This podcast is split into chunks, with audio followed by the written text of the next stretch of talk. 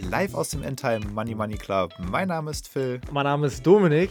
Ja, und wir dürfen euch nicht nur zu einer neuen Podcast-Folge begrüßen, sondern zu einer ganzen neuen Podcast-Serie, die wir mit dem wunderschönen Namen ETF Nation versehen haben. Wir sehen ETF natürlich auch als eins der ja, Hot Topics im Investmentbereich, aber es gibt so viele verschiedene Flavors, Arten, Themen, äh, Faktoren, Branchen, Länder. Es gibt so viel, von daher wollen wir uns einfach mal eine ganze Podcast-Serie nur mit dem Thema ETF und verschiedene Arten von ETFs be be beschäftigen. Der Kickoff zu dieser ganzen Serie ist die heutige Folge die Einführung in die Themen-ETFs. Und wir fragen uns einfach, Themen-ETF, ist es eine sinnvolle Ergänzung zum Portfolio oder sind wir doch tricked by Business und äh, lassen wir uns hier wieder von den Investmentbanken und Emittenten ein paar Prozent mehr aus den Hosentaschen leiern? Das gilt es jetzt zu klären. Ich würde sagen, Philipp, Themen-ETF, let's go. Genau, wir fangen mit der heißesten Thematik auf dem ETF-Markt an. Thematics oder auch Themen-ETF in Deutsch. Ja, das ist im Grunde genommen nichts anderes als mal wieder eine Neuerfindung von diversen Fonds sozusagen im passiven Bereich, die aber schon eher Richtung aktiv tendieren. Wir gucken uns hier sozusagen ein Vehikel an, also einen ETF, der es ermöglicht, in bestimmte Trends zu investieren die Sache ist, das ganze Thema Thematics hört sich immer super spannend an. Ja, es ist der iShares Healthcare Innovation ETF und der Invesco Blockchain, was auch immer. Die haben immer sehr schillernde Namen und sind auch in den letzten Monaten, muss man sagen, extrem gut gelaufen. Und das hat dazu geführt, dass sehr viele Leute auch genau diese ETFs gekauft haben. Und die Sau wurde ja auch in den letzten Jahren, äh, beziehungsweise im letzten Jahr so richtig durchs, durchs Dorf getrieben. Die Anzahl der Neuemissionen im Themen-ETF-Bereich hat im Vergleich zu den ja, Jahren zuvor deutlich an, an Dynamik gewonnen. 2020 wurden 33 Themen-ETFs ähm, neu emittiert. Zum Vergleich, es waren 60 ETFs ohne Themen und diese Ratio war in den Jahren zuvor immer signifika signifikant äh, kleiner. Das heißt, ähm, das Thema Themen-ETFs wurde von der Industrie natürlich jetzt aufgegriffen. Ähm, nichtsdestotrotz, die Performance hat den ETFs ja teilweise auch recht gegeben und das wollen wir uns jetzt einfach mal genauer anschauen. Ähm, in was für Themen können wir investieren, welche Themen sind gut gelaufen, welche Themen könnten unter Umständen ähm, in den kommenden Jahren gut performen und was sind eigentlich die Vor- und Nachteile äh, von Themen-ETFs. Basierend auf den Daten von GlobalX, also auch ein ETF-Anbieter aus den USA, die mittlerweile übrigens auch in Deutschland teilweise verfügbar sind, hat sich im letzten Quartal 2020 eben Q4 zu Q3 die Anzahl der ETFs, der thematischen ETFs extrem erhöht und das sogenannte Asset Under Management, also wie viel Geld fließt eigentlich in solche ETFs rein, hat sich einfach mal um 78 Prozent von Quartal zu Quartal erhöht. Das ist natürlich unglaublich. Dementsprechend sind Themen ETF auch das absolute Trendthema in der ETF-Industrie. Und insgesamt machen Themen ETFs ungefähr 2% der Assets under Management in den USA aus. Das hört sich noch wenig an, aber die Wachstumsraten sind unglaublich. Wir haben es jetzt aktuell bzw. zu Ende 2020 mit ungefähr 148 Themen-ETFs weltweit zu tun. Und da waren es auch 104 Milliarden US-Dollar Assets under Management in Themen ETFs. Jetzt gucken wir uns auf, auf der Quartalsebene Q1 2021 die Zahlen an und schon sind wir bei 170 Milliarden US-Dollar, also von 104 auf 170 Milliarden US-Dollar in einem Quartal. Das sind Wachstumsraten, die sind unglaublich und in die Zukunft projiziert werden 12 Prozent pro Jahr erwartet das ist natürlich ja, für die ETF-Industrie, muss man einfach sagen, auch ein extremer Anreiz hier, ETFs neu aufzulegen. Ja, da muss ich mich auch gleich mal in meine eigene Nase fassen, weil ich glaube, ich spiele in diese äh, Statistik auch mit rein. Ich habe in dieser Zeit auch angefangen, in Themen-ETFs zu investieren. In welche kann ich vielleicht später nochmal genauer elaborieren. Ähm, und ich muss generell sagen, von der Theorie, dass ein Themen-ETF ähm, eine Erweiterung zum Weltportfolio. Das heißt, wir sprechen ja hier von diesem Core-Satellite-Ansatz, den wir auch schon in einer einzelnen Folge besprochen haben. Ähm, da halte ich Themen-ETFs von der Theorie durchaus für ein praktikables Vehikel, um diese ähm, Satellites ähm, an der Stelle abzubilden. Themeninvestoren glauben ja in der Regel an einen langfristigen und nachhaltigen Einfluss eines Themas auf die Weltwirtschaft und erwarten bei ihren Investments eine Überrendite gegenüber den ja, marktbreiteren Indizes. Genau, man kann das auch mit Megatrends beschreiben. Also da gibt es verschiedene Ansichten. Da können wir gleich nochmal in, ins Detail reingehen. BlackRock beispielsweise, die sich ja auch stark mit Megatrends beschäftigen und diverse Themen ETS aufgelegt haben, die haben natürlich gesagt, sie investieren hier in Megatrends, sprich auf strukturelle Veränderungen ausgelegte ETFs, in die man investieren kann, die halt eben oft sektorübergreifend sind. Und das ist der Kern, das ist der Unterschied zu Sektoren-ETFs. Sektoren-ETFs, wie der Name schon sagt, investieren in einen bestimmten Sektor eines bestimmten Marktes. Und diese ganzen Themen-ETFs versuchen sozusagen auf der horizontalen Ebene da durchzustoßen und strukturelle Veränderungen zu identifizieren, die am Ende des Tages auch angeblich Industrien transformieren können und unumkehrbar sind. Keine Ahnung, inwiefern das wirklich ist, aber Beispiele wären beispielsweise Urbanisierung, Klimawandel, Circular Economy, demografischer Wandel. Ja, aber du sprichst da einen ganz, ganz wichtigen Punkt an, denn das ist nicht bei allen Themen ETF gegeben. Das heißt, diese horizontale versus vertikale Ausrichtung, das ist, glaube ich, ähm, das, wo sich die Streu vom, vom, Weizen äh, trennen lässt im, im Themenbereich der ETFs. Und ich beziehe mich da auf äh, ein Interview mit äh, Philipp von Königsmark, was ich mir in Vorbereitung äh, auf diesen Podcast durchgelesen habe. Er ist, er ist General Manager bei Legal und General Investment Management, die ja auch Themen-ETFs aufsetzen. Ähm, und er sagt, dass für ein erfolgreiches Themen-ETF mindestens zwei, idealerweise sogar drei Megatrends aufeinander folgen sollen, müssen. So, das heißt, wir haben natürlich den Megatrend Technologie zum Beispiel. Beschreibt, würde jetzt niemand bestreiten, dass das ein Megatrend ist. Ähm, alles wird äh, technologisch aufbereitet oder disruptiert. Äh, keine Frage, ist ein Megatrend. Würde das und es ist eine Branche. Es ist natürlich auch eine Branche und es gibt Branchen-ETFs auf, auf diese Branche ähm, Technologie. Reicht das jetzt aus, um ein Themen-ETF äh, aufzusetzen, was nachhaltig vielleicht auch äh, Überrendite erwirtschaftet? Vielleicht. Er behauptet allerdings nicht. Ähm, er macht das Beispiel, dass der Megatrend Demografie, wachsende Gesellschaft ähm, und der, der Megatrend Gesundheit, drei Megatrends zusammenkommen und du hast den Megatrend Gesundheitstechnologie ähm, oder zum Beispiel Technologie, Energie und Ressourcen und daraus resultiert der Megatrend oder das Investmentthema Energiespeicherung. Und das sind dann eben diese Themen, die eben nicht vertikal investieren in eine Branche, äh, sondern horizontal äh, investieren in verschiedene Branchen und in verschiedene ähm, ja, in, in, verschiedene Unternehmen, die jetzt nicht direkt mit diesem Thema vielleicht auch, auch assoziiert werden. Sektoren-ETFs sind natürlich auch Teile von großen ETFs, sind sozusagen die vertikale Schiene. Man kann hier beispielsweise Technologie, Communication Services, Consumer Cyclicals, alle möglichen anführen. Da kann man sich auch gerne mal den SP 500 angucken. Da gibt es so einen Sektor-Breakdown, aber die nächsten Folgen, auch da werden wir mit Sicherheit mal auf Sektoren-ETFs eingehen. Das soll hier nicht das Thema sein. Wir gucken uns jetzt natürlich, sagen wir einfach mal, die Megatrends an und die strukturellen Veränderungen auf der horizontalen Ebene. Ich beziehe mich hier kurz auf Global X, weil ich glaube, dass Global X einer der etwas besseren Anbieter in dem Bereich sind. Die haben sehr spannende Themen-ETFs aufgelegt und die klassifizieren ihre ETFs auch sehr transparent. Die sprechen also im allerersten Schritt von Kategorien. Dann gucken Sie sich basierend auf diesen Kategorien, das kann jetzt sein disruptive Technologie, gucken Sie sich Megathemen an. Ein Megathema innerhalb der disruptiven Technologien könnte beispielsweise sein Mobility.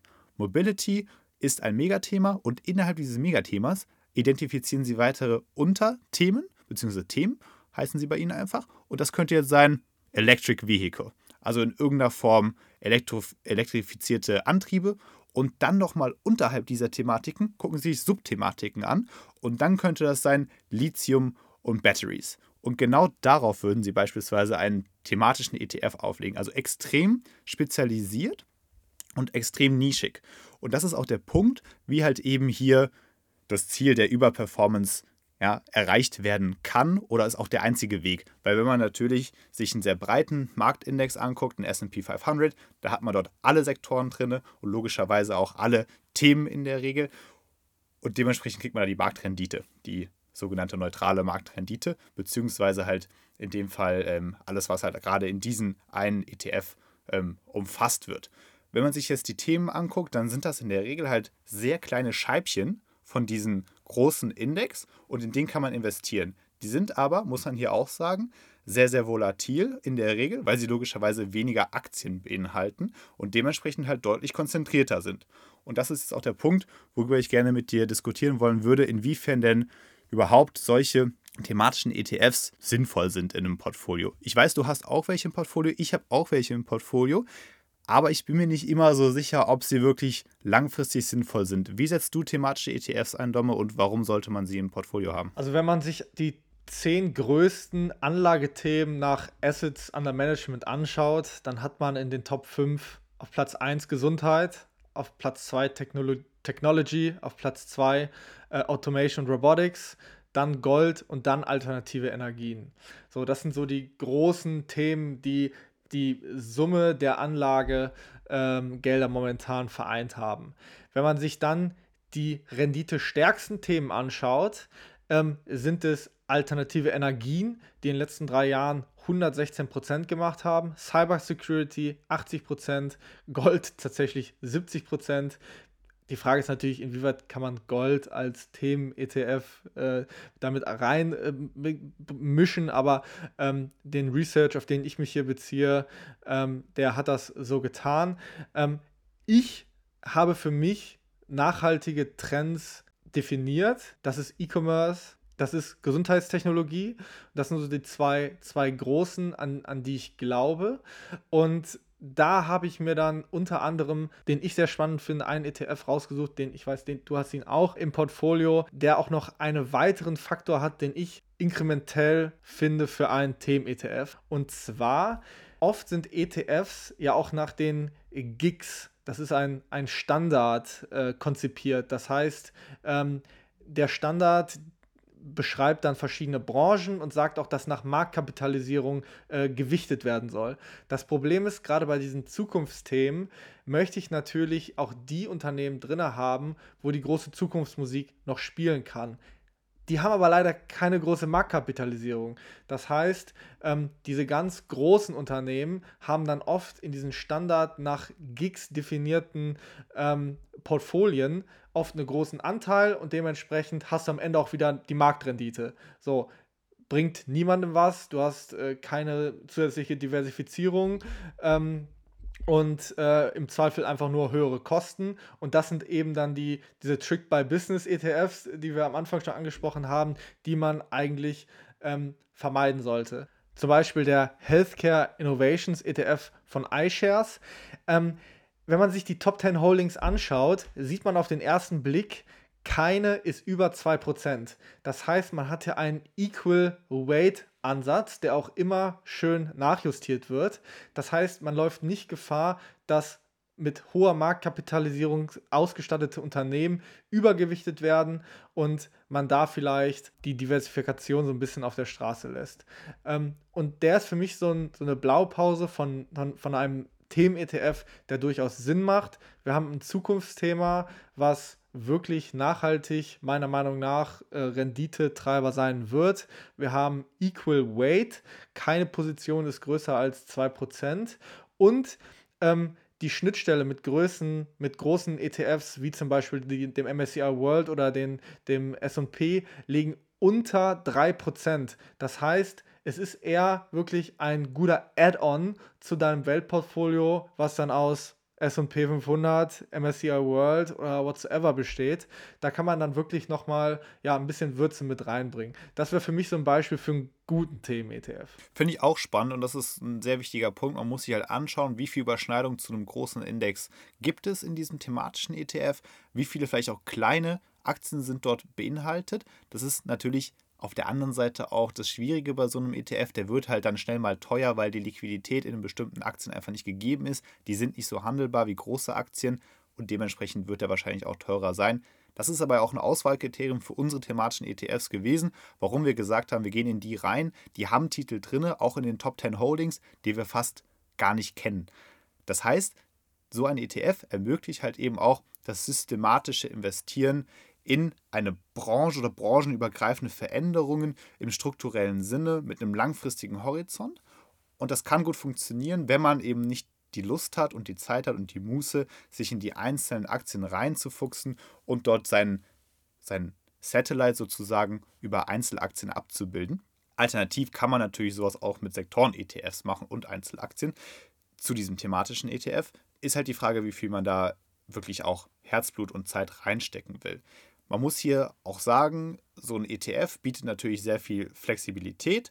Es gibt verschiedene ETFs, es gibt verschiedene Indizes, auf die die aufgelegt werden. Also sie sind flexibel einsetzbar. Sie können sozusagen als eine Art Add-on-Trading-Vehikel gesehen werden. Und das Schöne hierbei ist, das ist so einer der wesentlichsten Vorteile für mich. Sie sind gegenüber Einzelaktien halt immer noch ETFs, sie sind immer noch Indizes, sie werden tendenziell länger gehalten.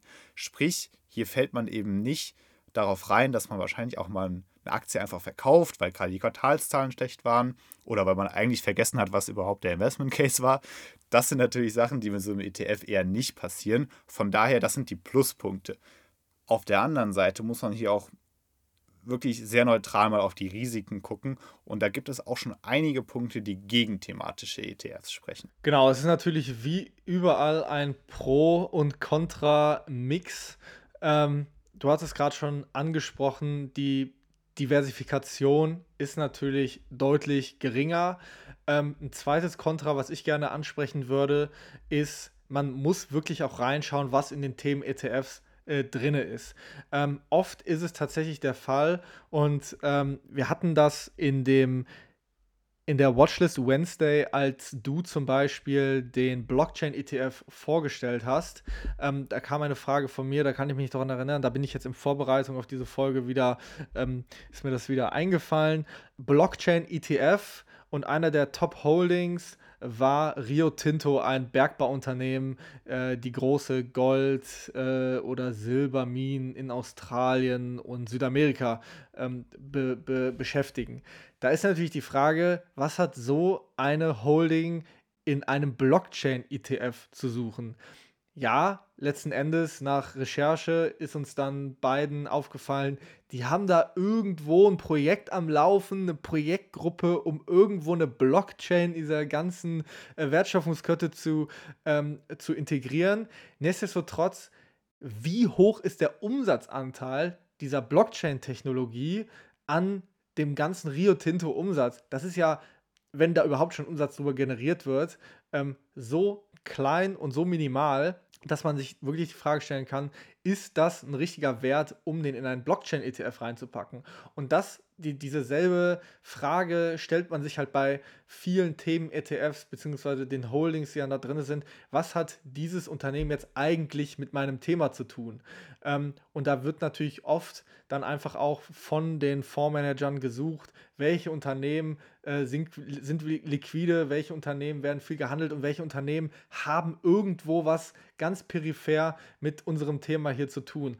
Und da läuft man natürlich dann Gefahr, dass man auch in Unternehmen investiert, ja, die eigentlich erstens nichts mit dem Thema zu tun haben und zweitens, in die man vielleicht auch generell gar nicht investieren möchte. So, das wäre von mir, von meiner Seite ein Kontrapunkt. Genau, also man muss sich definitiv immer, und das gilt aber auch für alle ETFs, muss man sich schon das Factsheet reinziehen, wenn man den länger halten will, weil sonst läuft man immer Gefahr, dass man sich nicht mehr sicher ist, ob das jetzt eigentlich die beste Auswahl gewesen ist an ETFs, die man so hat. Und natürlich muss man auch sagen, bei den thematischen ETFs kann es dazu kommen, dass eben sehr exotische Produkte auferlegt, aufgelegt werden und demnach die Möglichkeit einfach besteht, dass die keine Assets anziehen, also da einfach keine AUMs reinfließen und die relativ schnell wieder vom Markt genommen werden. Hier muss man sich also ziemlich genau angucken, wie viel Geld eigentlich da schon reingeflossen ist, um das ganze Thema Closures, also wieder das Runternehmen dieser ETFs vom Markt einfach auch entgegenzuwirken. Da gibt es so eine magische Grenze von 100 Millionen Assets under Management. Die sollte man schon mal, glaube ich, immer erreicht haben. Zumindest, wenn man den ETF längerfristig halten will. Sollte man sich diese Flows, diese Inflows angucken, weil ansonsten wird es relativ schwierig, den auch langfristig zu halten. Da ist einfach immer dieses Risiko, dass sie vom Markt genommen werden. Und natürlich gleichzeitig, wenn sie eben sehr speziell sind, wenn eben viele kleine Unternehmen dort mit aufgeführt werden, wenn die Teil des Index sind, dann sind die einfach auch teilweise sehr teuer. Also da gibt es wirklich ETFs, die kosten 165 Basispunkte, also 1,65 Prozent. Aber es gibt auch genauso Themen-ETFs, die nur 15 Basispunkte kosten, also 0,15 Prozent. Da muss man sich auch äh, ehrlich gesagt fragen, ja, ob das, das teilweise wert ist. Also 165 Basispunkte für einen ETF zu zahlen, das meiner Meinung nach kommt irgendwie schon eine Perversion des ganzen Themas ETS irgendwie gleich, weil ETFs sind passive Anlageinstrumente, sie bilden immer noch einen Index ab und wenn dieser ETF nicht auf günstige Art und Weise verfügbar ist, dann ist das für mich auch einfach kein passiver ETF mehr. Dann ist das für mich schon eine Form von aktivem Management. Und dann ist halt auch die Frage, ob sich das überhaupt noch lohnt. Und da kommen wir schon in ganz andere Gefilde. Dann sprechen wir hier nicht mehr über ETFs, sondern sprechen wir über aktive Fonds. Und das ist eine ganz andere, ganz, ganz andere Form von Investment. Genau. Ein weiterer Kontrapunkt wäre natürlich der Zeitaufwand, der in die Recherche fließen sollte. Man muss sich natürlich ganz gezielt mit seiner Investmentthese, mit seinem Investmentthema auseinandersetzen, sich die ähm, ETFs anschauen, was ist drin, möchte ich da investieren. Ähm, das ist natürlich immer so ein Thema, wenn man auf der passiven Seite unterwegs ist, möchte man das natürlich auch relativ äh, überschaubar halten. Ähm, ich finde das ehrlich gesagt relativ interessant, sich diese einzelnen Themen mal genauer reinzuziehen ziehen und sich damit auseinanderzusetzen. Von daher muss dann jeder selbst entscheiden, ähm, ob er das machen möchte. Ähm, ein Pro-Argument, vielleicht wenn wir mal auf die Pro-Seite gehen wollen, ist natürlich auf der anderen Seite das Renditepotenzial. Ich habe eben schon die fünf renditestärksten Themen genannt. Da sind wir ja wirklich über drei Jahre, bzw. auf Jahresbasis schon teilweise 100, 120, 80 Prozent. Das ist natürlich traumhaft.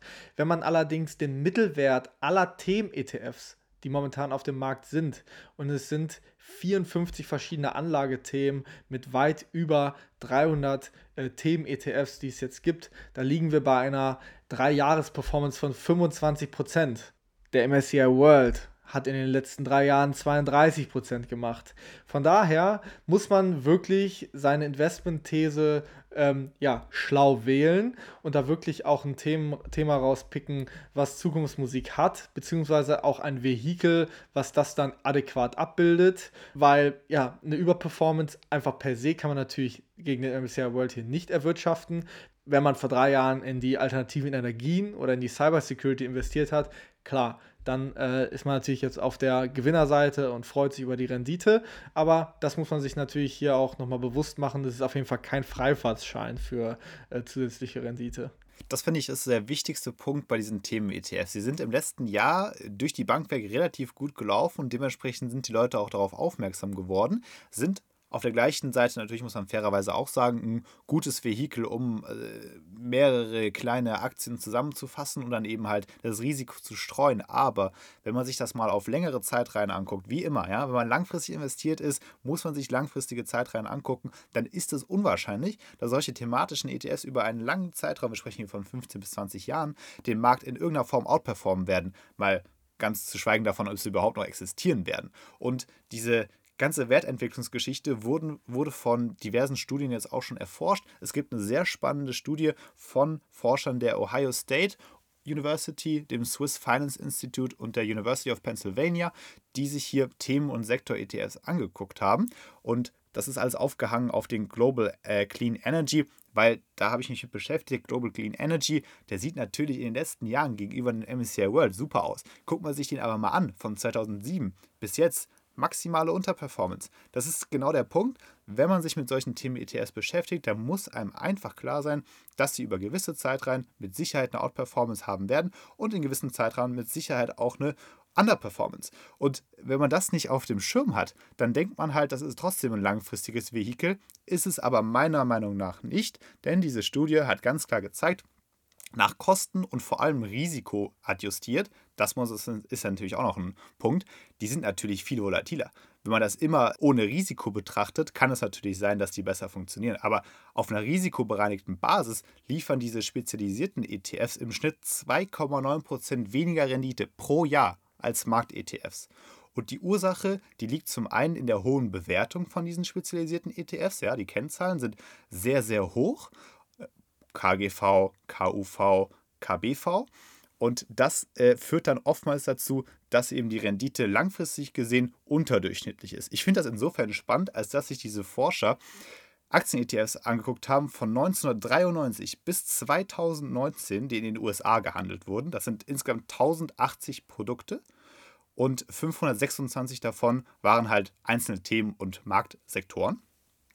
Jetzt ist das natürlich so, dass äh, diese Aktien und Aktien-ETFs vor allem halt so Phasen haben, wo die spannend sind. Und dann geht die Finanzindustrie hin und gerade wenn es halt eben gut läuft und gerade so, ja, die, die ganzen Themen irgendwie in aller Munde sind, wie du gesagt hast in der Intro, wenn sie durchs Dorf getrieben werden wie die Sau, dann werden natürlich darauf die ganzen ETFs auch aufgelegt und dementsprechend sind halt eben dann ja die, ganzen Medien darauf fokussiert, überall liest man davon und die spezialisierten ETFs kommen dann auf den Markt, wenn die Begeisterung der Anleger für genau diese Themen und für genau diese ETFs halt ihren Höhepunkt erreichen oftmals und dadurch kommen sie mit hohen Bewertungen auf den Markt und langfristig underperformen sie halt den Gesamtmarkt. Das ist, finde ich, eine extrem wichtige Erkenntnis.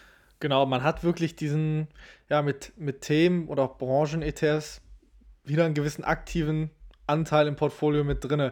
Es ist eben nicht diese Blue Card, die man einmal löst ähm, und dann immer so laufen lässt. Ähm, natürlich bei einzelnen Themen wie meiner Meinung nach zum Beispiel Gesundheitstechno äh, Gesundheitstechnologien, ähm, wie zum Beispiel in dem, in dem Innovative Healthcare ETF. Da würde ich jetzt auch sagen, selbst bei den jetzt relativ hohen Bewertungen, da sind so geile Unternehmen drin. Ähm, lass das mal zehn Jahre laufen, das wird sich definitiv äh, für den Anleger lohnen. Nichtsdestotrotz ist natürlich die Frage, wie es mit dem Benchmark gelaufen ist. Ja, finde ich einen spannenden Punkt. Man denkt das dann so und da kommt jetzt schon wieder ein sehr, sehr aktiver Anteil ins Spiel.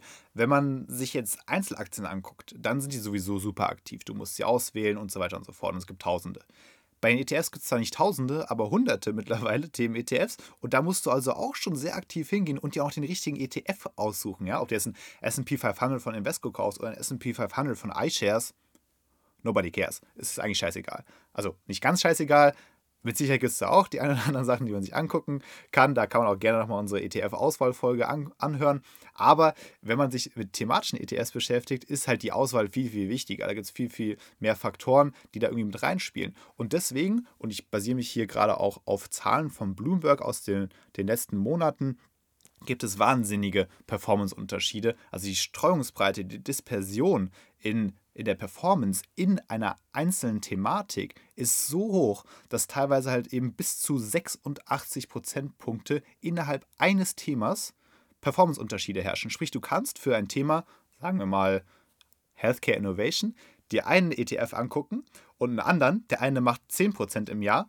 und der andere macht minus 14 dementsprechend ist halt auf einmal diese ganze Thematik des passiven Anlegens ad absurdum geführt, weil man mit diesem Vehikel mit Sicherheit nicht passiv anlegt. Alles andere als passiv. Das ist schon sehr, sehr nah an einer aktiven Auswahl, einer Einzeltitelauswahl drinne. Wir verlinken euch hierzu auch nochmal den Artikel von Bloomberg. Das ist sehr, sehr spannend. Genau, wir sind noch nicht fertig mit den negativen Punkten zu den Themen ETS. Wir haben gesagt, die kommen natürlich oftmals auf den Markt, wenn gerade das Thema heiß ist. Sprich, da ist einfach sozusagen der Punkt Hype irgendwo mit dabei und gleichzeitig halt eben Timing-Risiken. Timing-Risiken sollen ja eigentlich bei einer passiven Anlage nicht vorherrschen, weil du eben langfristig investierst, aber du hast hier, und da muss man einfach darauf hinweisen, Timing-Risiken. Es kann sein, dass eben durch die konzentrierte Auswahl an Titeln du genau in diese Phase reinläufst. Du hast dir vor wie vielen Jahren auch immer den Global Clean Energy gekauft, bist wahrscheinlich immer noch im Minus, hast ihn aber erst vor fünf Monaten gekauft, bist du ziemlich im Plus. Und das ist ja, ein ganz wichtiger Punkt. Also hohe Bewertungen und so weiter können dazu führen, dass du innerhalb eines Hypes kaufst, dass du Timing-Risiken innerhalb eines ETFs hast. Und ja, man hört es ja in vielen auch anderen Bloggern, Podcastern, ETFs sind so ein passives Superprodukt und das kann man super langfristig halten. Aber ETFs in der Gänze sind das eben nicht. Und thematische ETFs sind hier halt eine der, der krassen Ausnahmen. Da muss man schon sehr drauf achten. Plus, und das ist auch ein Thema so makroökonomisch betrachtet, wenn es zu einer Zinswende kommen sollte, ja, dann ist man natürlich in hochrisikoreichen Produkten hier investiert. Du bist nicht so marktbreit aufgestellt. Wenn der Zinskupon von Anleihen steigt, dann ist das immer ein Signal, dass viele Anleger, gerade institutionelle, aus den risikobehafteten Anlageprodukten rausgehen und dann werden natürlich massenhaft eben die mit dem hohen Risiko abverkauft und man sieht dann eben auch in genau solchen the thematischen ETFs die Outflows bzw. Halt eben die Underperformance zum breiten Markt. Ja, Philipp, da machst du natürlich jetzt noch einen Riesenfass auf mit den makroökonomischen Themen. Das ist natürlich, das ist natürlich richtig. Und wir sprechen natürlich hier von stark konzentrierten Produkten und da sind natürlich einzelne makroökonomische Faktoren, sollten die sich ins Positive, aber auch ins Negative äh, für oder gegen diese ganz spitze Themenreihe entwickeln, klar, dann hat das natürlich auch überproportionale Auswirkungen auf die, äh, auf die Performance. Man muss sich einfach diesem Risiko bewusst sein, das meine ich, ja. Also man kann nicht hingehen und das ist halt eben das Problem, wenn man sich mit ETFs beschäftigt und sagen, die sind immer passiv, die sind immer breit aufgestellt, die sind immer diversifiziert. Das ist einfach nicht so. Wenn man sich Core Ranges anguckt, SP 500, MSCI World, dann ist das der Fall, aber bei thematischen ETFs eben nicht. Und deswegen gehen wir auch hier so kritisch ins Gericht mit diesen thematischen ETFs. Sie haben halt einen krassen Hype erfahren im letzten Jahr, die sind unglaublich gut gelaufen, durch die Bank weg. Aber es gibt, wie gesagt, wichtige Risiken, die man sich anschauen kann. Nichtsdestotrotz, auch wir sind investiert in thematische ETFs und deswegen sage ich für mich, persönlich kann es eine konzentrierte Wette sein, als super Beimischung zu einem Kernportfolio. Aber das Kernportfolio muss halt irgendwo da sein, außer man ist halt wirklich extrem risikofreudig. Äh, freudig. Ähm, ja, man kann das irgendwo einordnen zwischen Sektoren und Einzelaktien, würde ich mal behaupten. Wichtige Erkenntnis, es ist eher so eine Art horizontales Investment über diverse Sektoren hinweg. Man ist aber schon nah an Einzeltitelauswahl dran, weniger Diversifikation.